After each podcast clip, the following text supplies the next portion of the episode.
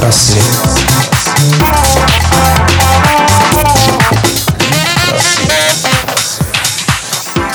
Всем привет! В эфире программа «Литпросвет». И я ее ведущая Репина Юлия. Литературные события прошлого этой недели. 13 декабря 1873 года родился Валерий Брюсов, русский поэт, прозаик, драматург, переводчик и литературовед. 14 декабря 1792 года, 225 лет назад, родилась Зинаида Волконская, русская княгиня, писательница и поэтесса. А 16 декабря 1917 года, ровно 100 лет назад, родился Артур Кларк, английский писатель, ученый, футуролог и изобретатель. В 1999 году Кларк получил рыцарское звание и приставку «Сир» к своему имени – сэр Артур Чарльз Кларк.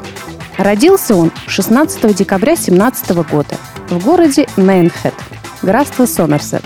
Окончив школу в 1936 году, переехал в Лондон, где был принят на должность аудитора в казначействе и вступил в британское межпланетное общество, которое одной из своих целей ставило пропаганду идеи космических полетов.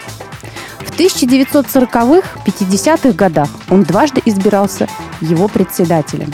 А с началом Второй мировой войны был призван в Королевские ВВС, служил в звании лейтенанта – участвовал в разработке радарной системы для упрощения пилотам навигации в сложных погодных условиях, о чем написал полудокументальный роман «Укатанный путь», изданный в 1963 году. Артур Кларк внес несомненный вклад в кинофантастику, став одним из авторов сценария знаменитого фильма «Космическая Одиссея-2001», поставленного Стэнли Кубриком в 1968 году.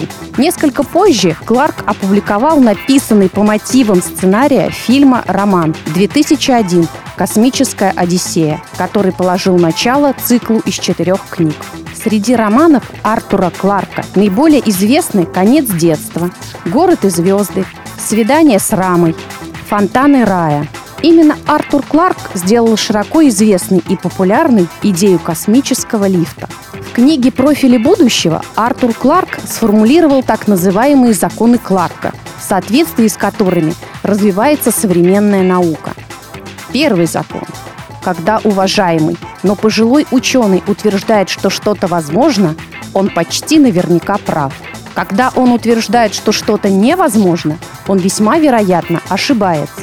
Второй закон. Единственный способ обнаружения пределов возможного состоит в том, чтобы отважиться сделать шаг в невозможное. Третий закон. Любая достаточно развитая технология неотличима от магии. Если вы читали произведения Кларка и вообще любите научную фантастику, космические Одиссеи, история о космосе, то следующая новость, уже современная, для вас – 14 и 16 декабря Институт мировой литературы имени Горького в сотрудничестве с Музеем космонавтики и Музеем-библиотекой Федорова проводят международную научную конференцию «Революция и космос в русской литературе.